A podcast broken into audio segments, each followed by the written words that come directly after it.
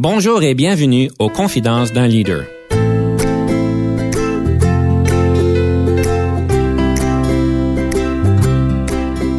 Ici Denis Lévesque, coach de cadre.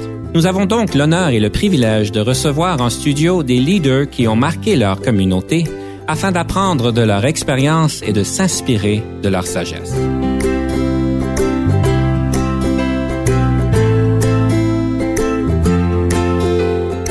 Aujourd'hui, nous avons le plaisir de recevoir M. Claude Giroux, directeur du service de la protection à l'Université d'Ottawa. M. Giroux, bonjour et bienvenue en studio. Bonjour, Denis. Merci pour cette belle invitation-là.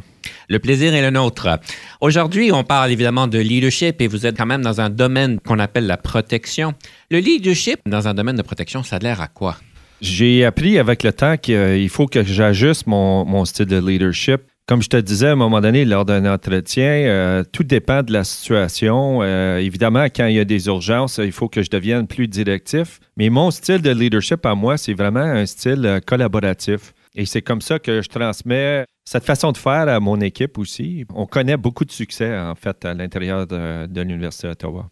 Donc, c'est vraiment un style collaboratif dans un, dans un contexte où il y a quand même des urgences. Et pour moi, ça fait un peu une dichotomie parce que urgence veut dire intervention, on parle probablement de vie et de mort, et dans certains cas très drastiques, et euh, collaboration. Est-ce que ça va bien ensemble, ces deux cas-là? J'ai appris avec les années de, pouvoir m'ajuster entre euh, ces, deux styles de leadership. Ce n'est pas toujours évident parce que les gens me connaissent comme un, style de personne euh, qui collabore avec les gens. Je suis une personne qui est patiente quand devient le temps d'une urgence, il faut que je change euh, drastiquement mon style de leadership. Mais les gens savent euh, très bien s'ajuster euh, à ce nouveau style-là aussi, donc ils me connaissent très bien. Ce que je comprends, c'est que vous avez vraiment des compétences aux deux extrêmes, si on peut dire, entre collaboration et prise en charge. En tant que leader, est-ce que ça cause un problème ou peut-être des difficultés de pouvoir bien ajuster l'arc et d'être compétent dans chacun des styles? C'est certain que ça amène euh, des certains défis. Euh, je te dirais peut-être plus pour les gens qui sont nouveaux, qui ne me connaissent pas beaucoup. Euh, parce qu'évidemment, quand il y a des urgences sur le campus, il y a tout un processus qui rentre en ligne de compte. Et les gens, pour la première fois, qui ne me connaissent pas, qui me voient agir en tant qu'urgence, voient un style complètement différent. Donc, pour moi, de s'ajouter là-dedans, c'est devenu assez facile avec les années d'expérience. Mais quand même, il y a toujours cet ajustement-là à faire aussi. Et pour euh, le bien de l'université, dans le fin fond, quand il survient des, euh, des situations plus urgentes. Fait que c'est tout le temps un ajustement pour moi. Mais comme je te dis, avec les années, j'ai su développer ces compétences-là euh, davantage. Puis pour moi aussi, ce qui est important, c'est d'être un leader qui qui est calme, parce que si moi, je commence à m'énerver lors de situations d'urgence, mais ça va avoir un effet sur le, restant de l'équipe. Donc, moi, j'ai appris des techniques, surtout euh, avec la formation que j'ai prise en coaching, de pouvoir vraiment m'ajuster dans cette énergie-là pour pouvoir calmer euh, les membres de l'équipe quand il survient des situations euh, plus... parce qu'on sait que sur un campus comme le nôtre, c'est certain qu'il y a souvent des urgences. Donc, je suis appelé à des différentes heures aussi. Donc, pour moi, j'ai appris dans ma vie, puis c'est pas facile non plus, mais j'ai appris dans ma vie de pouvoir m'ajuster à ce style de vie-là aussi. Vous parlez de techniques en cas dans situation d'urgence. C'est certain que tout leader en organisation, on a des urgences peut-être à différents niveaux et différentes dynamiques, mais il y a beaucoup de pression, il y a beaucoup de choses qui se passent, il y a 150 000 choses qui se passent dans leur tête. C'est quoi une technique que vous auriez à suggérer à nos auditeurs pour bien maîtriser le calme dans la tempête? Premièrement, c'est au niveau de la respiration. Ça, c'est certain. J'ai appris certaines techniques euh, parce que bien souvent, quand il survient des urgences, la première chose qu'on oublie de faire, c'est de, prendre des grandes respirations, justement, pour se calmer un peu soi-même.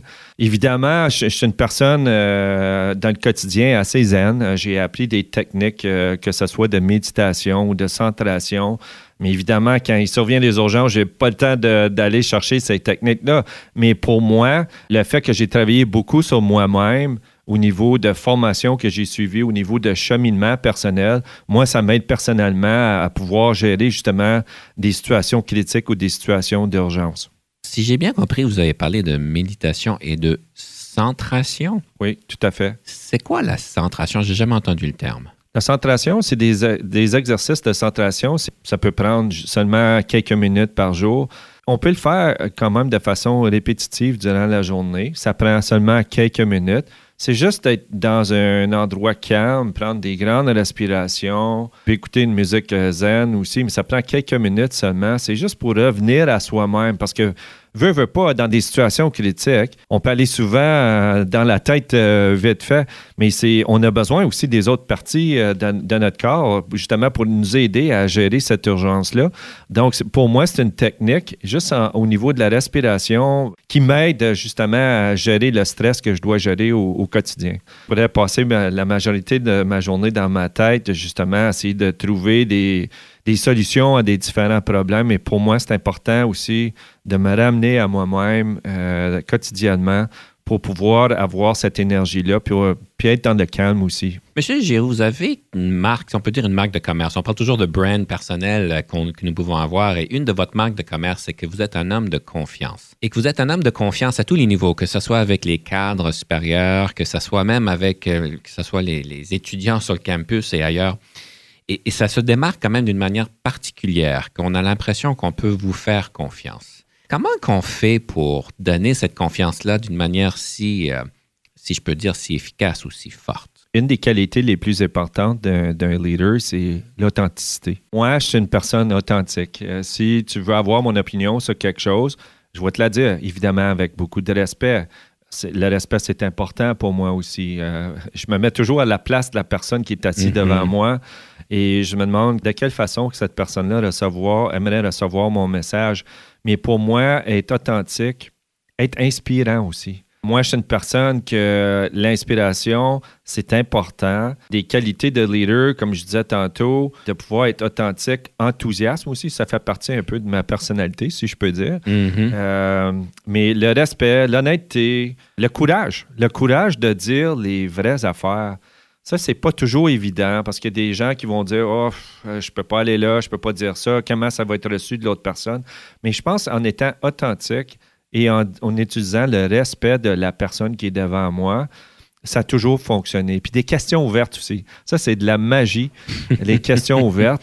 Parce que moi, je peux dicter ou je peux dire ce que moi, je pense dans ma perception, dans ma tête, mais d'aller chercher les réponses de l'autre personne devant moi, moi, j'appelle ça de la magie. Puis j'apprends cette technique-là à plusieurs de mes employés aussi. Donc, ils l'utilisent avec leurs employés aussi.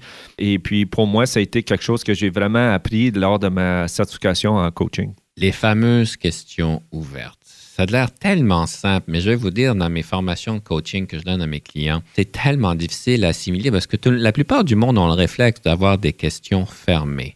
Alors, évidemment, je pense que vous comprenez tous c'est quoi une question ouverte. C'est une question qui, euh, qui demande une réponse autre que oui, que le non. Dans votre expérience, comment est-ce que vous avez maîtrisé cet art-là? Je dirais presque que c'est un art de pouvoir formuler des questions ouvertes, intentionnelles, euh, parce que c'est pas facile, ça. Ça va contre le réflexe. Tout à fait, Denis, tu as complètement raison. Mais moi, c'est quelque chose que j'ai appris, euh, surtout lors de ma formation de coaching. C'est un réflexe que j'ai avec euh, mes clients aussi en coaching, mais aussi avec le personnel avec qui je travaille. Je vais te donner un exemple d'une situation.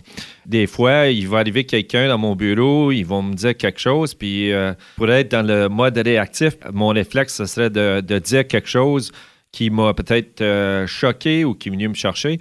Mais pour moi, maintenant, c'est je prends maintenant un moment de réflexion avant d'aller revoir la personne et je lui pose une question ouverte dans le sens de comment penses-tu que je me suis senti compte tenu de ce que tu m'as dit hier? J'arrête de parler et j'écoute l'autre personne. Puis c'est extraordinaire des fois la prise de conscience qui peut survenir de la personne qui est devant moi. C'est extraordinaire. C'est pour moi, c'est un exemple euh, parmi tellement de mais c'est de la magie. Il semblerait que, bon, vous avez fait référence à votre formation en coaching. Être coach au travail, ça veut dire quoi? Est-ce que c'est une place? Oui, tout à fait. Tout à fait. Moi, je peux te dire que j'utilise euh, le coaching, euh, certaines techniques euh, quotidiennement. Parce qu'écoute, c'est certain que j'ai plusieurs employés sous ma responsabilité. Il y en a qui se préparent pour certains autres postes. Il y en a qui vivent des choses difficiles dans leur vie, en plus de tout ce qui se passe sur un campus comme le nôtre. Donc, pour moi, c'est important de commencer par soi, premièrement. C'est ça que je veux mm-hmm. dire Si moi, je ne travaille pas sur moi, comment je vais pouvoir aider aux autres après? Je commence toujours avec euh, cette, façon-là. C'est le travail que moi, je me mets que, je, fais sur moi. C'est un investissement que je vais pouvoir aider à quelqu'un d'autre après. Fait moi, c'est ma façon de voir les choses. C'est quelque chose que vous trouvez qui fonctionne bien. Tout à fait, tout à fait. Est-ce que c'est toujours l'outil à utiliser ou est-ce qu'il y a des, des fois que ce n'est pas l'outil à utiliser? Comme je te disais tantôt, euh, lors de situation d'urgence, je dois être plus directif. C'est une façon de s'ajuster dans la situation qui se présente dans le fin fond. Moi, ce que je te disais tantôt, c'est plutôt quand quelqu'un vient me voir, mm-hmm. vit des choses difficiles, parce que ça serait facile pour moi de dans mes perceptions, d'aller, de penser ce que la personne vit. Mais moi, je ne sais pas. Je ne suis pas dans la peau de cette personne-là. Donc, en lui posant des questions ouvertes, c'est là que je vais aller chercher l'information. Parfait. On est à veille de prendre une petite pause et j'aime toujours poser la question sur un livre qui a marqué votre cheminement en leadership. Euh, Monsieur Giroux, ça serait quel ce livre-là? En fait, il y en a plusieurs, mais il y en a un qui, m'est venu en tête. Euh, c'est Stephen Covey, The Seven Habits of Highly Effective People. J'ai beaucoup aimé lire son livre. Euh, ça m'a beaucoup aidé, moi, dans mon cheminement en tant que leader, mais il y en a tellement d'autres livres aussi, mais c'en est un qui, qui a vraiment retenu mon attention. The Seven Habits of Effective People de M. Covey, c'est un classique. Alors, sur ce, on vous laisse sur cette pause et on revient sous peu.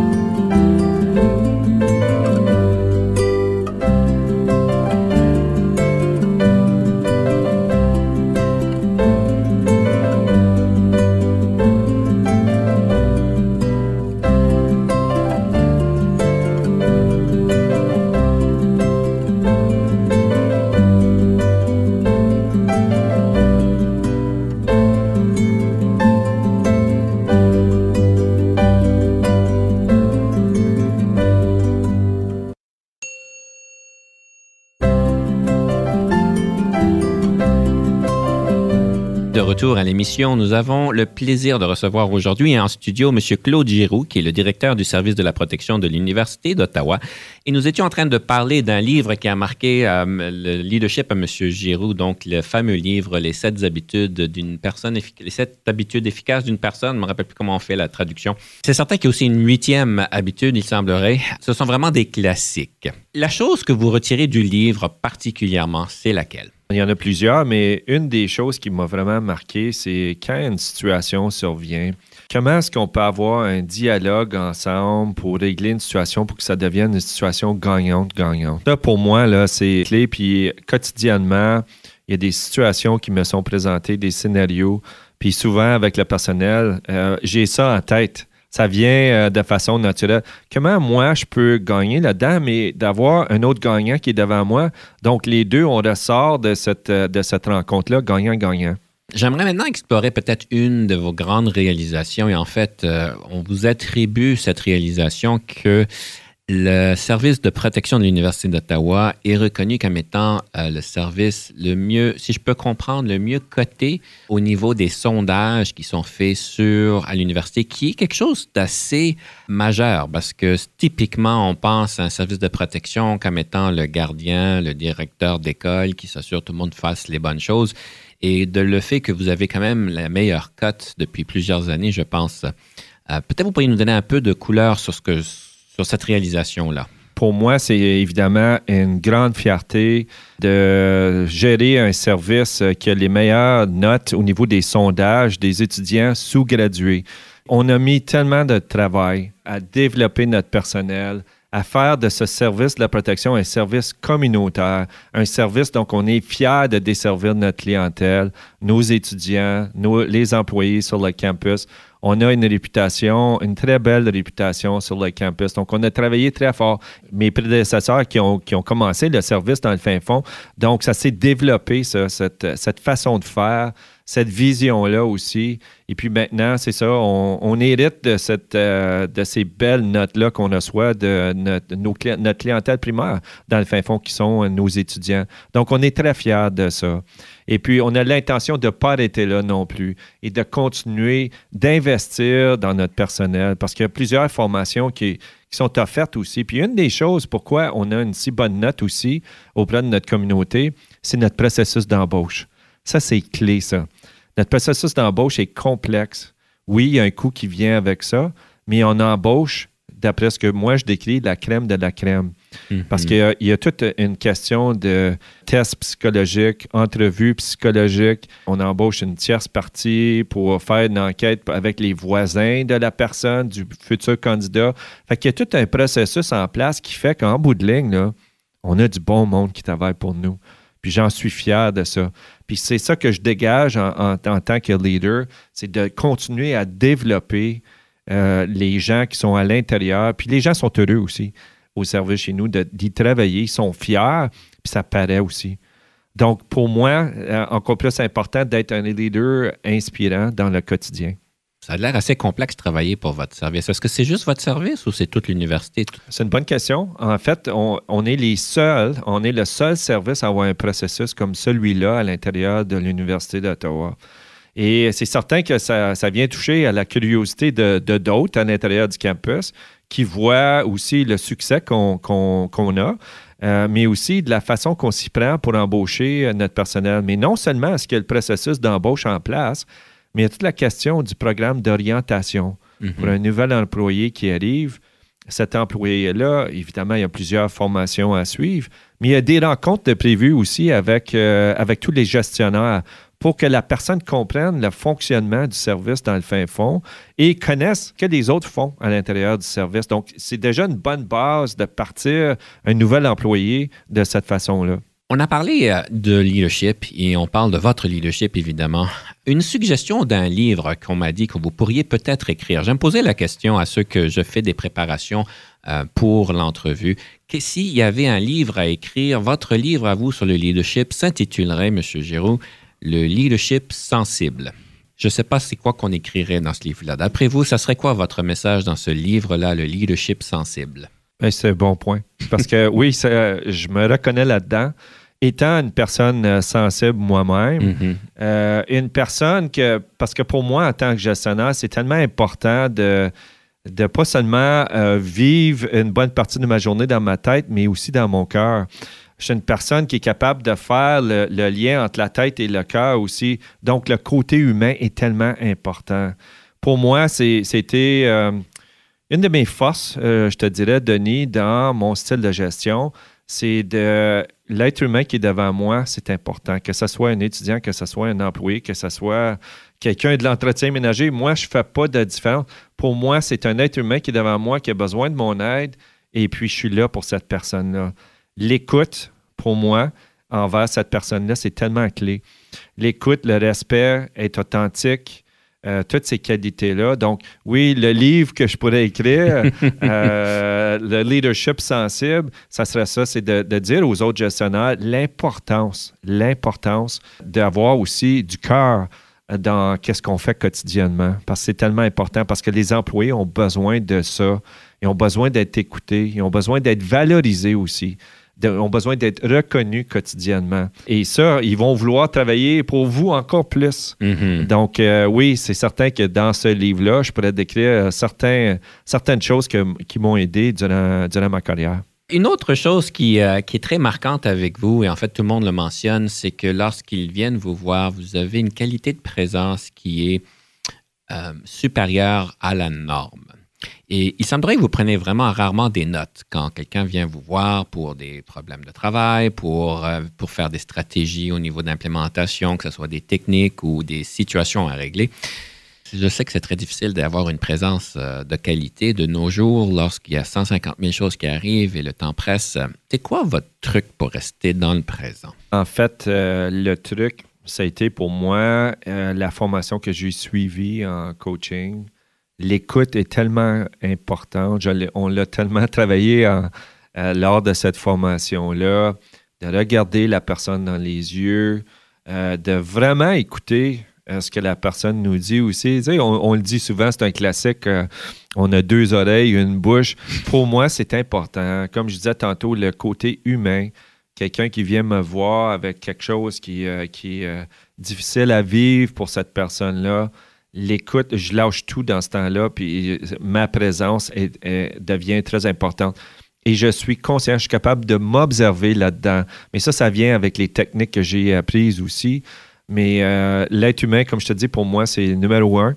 Et c'est pour ça, je pense que non, pas je pense. C'est pour ça que je me suis lancé euh, aussi dans cette formation-là de coaching. Oui, pour apprendre sur moi-même et d'apprendre des techniques pour comment mieux gérer mon stress aussi, mais comment pouvoir aider aux autres aussi. Parce que ça commence tout par soi Mhm. avant de pouvoir aider aux autres, évidemment. Tout à fait. Mais lorsque vous avez pris votre formation et que vous avez appris comment écouter, avoir une présence de qualité, c'est quoi les défis que vous aviez vous-même lorsque vous faisiez cette formation-là et comment vous les avez surpassés? C'est drôle que tu me poses cette question. Ça me fait rire, euh, Denis, un peu, parce que je me souviendrai toujours de la première journée de cette formation-là de- d'un an, que ça a duré un an, cette certification-là. Les gens m'ont vu arriver. Tu sais, c'est l'image typique euh, du directeur de sécurité avec son BlackBerry qui répond à plein de types d'urgences. Fait que pour moi, ça a été tout un apprentissage aussi sur moi-même de pouvoir apprendre à vraiment écouter l'autre personne qui est devant moi parce qu'il y a cette voix-là à l'intérieur de ma tête qui, qui roule à 100 000 à l'heure avec plein de situations. Donc, pour moi, de, la méditation, ça a été clé euh, que je pratique quotidiennement, en fait, et qui m'a aidé justement à pouvoir être encore plus présent à la personne qui est devant moi. Donc, euh, c'est, euh, je te dirais, une des techniques que moi j'ai appris, ce qui m'a beaucoup aidé. Une, des techniques que vous faites une des habitudes que vous avez que je trouve remarquable, c'est que vous impliquez beaucoup vos euh, assistants directeurs, je pense que c'est ça leur titre, à, venir présenter au cadre supérieur des, des comptes rendus, des choses, des présentations. Beaucoup de leaders en entreprise vont préférer le faire eux-mêmes pour bien des raisons. Euh, mais il semblerait que vous avez une préférence de les impliquer pour qu'eux-mêmes fassent la présentation. Et euh, quand j'entends ça, moi, dans mon expérience en parlant à beaucoup de leaders, évidemment, il y a, des questions de risque. Euh, il y a question de marque de commerce, de crédibilité. Et honnêtement, des fois, il y a des questions d'ego. Mais euh, qu'est-ce qui vous fait à vouloir que ces personnes-là présentent et comment est-ce que vous gérez le risque? Denis, euh, peut-être que tu le sais, peut-être pas, c'est que euh, moi, je suis en train de me préparer à une retraite Hmm. euh, prochainement. Mais euh, pour moi, ça fait plusieurs années que je suis en train de préparer les membres de, de l'équipe au service. Donc, je les implique davantage maintenant.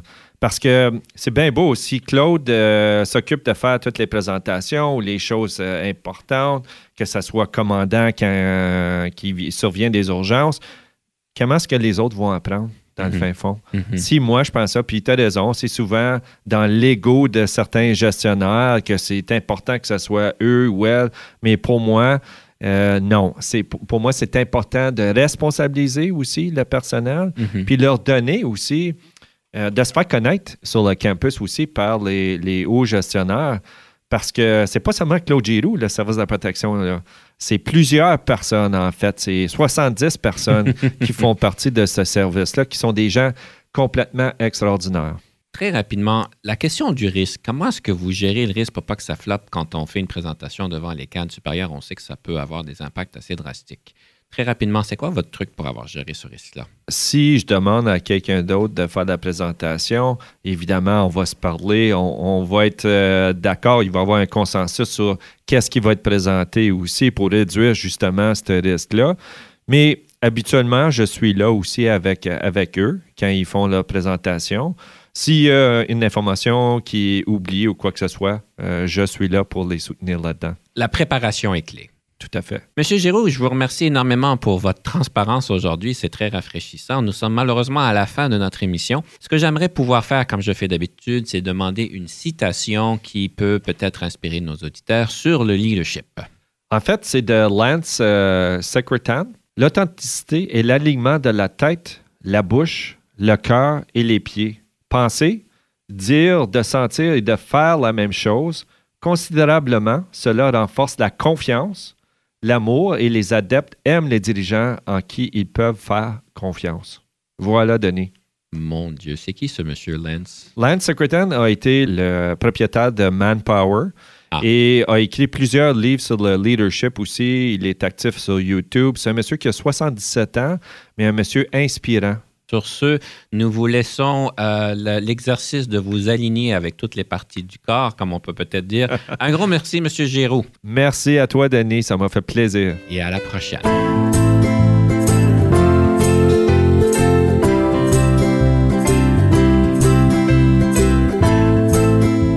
Conception, animation, entrevue et recherche, Denis Lévesque. Montage et réalisation, Jean-Paul Moreau. Confidence d'un leader est une production et une présentation d'Unique FM 94,5.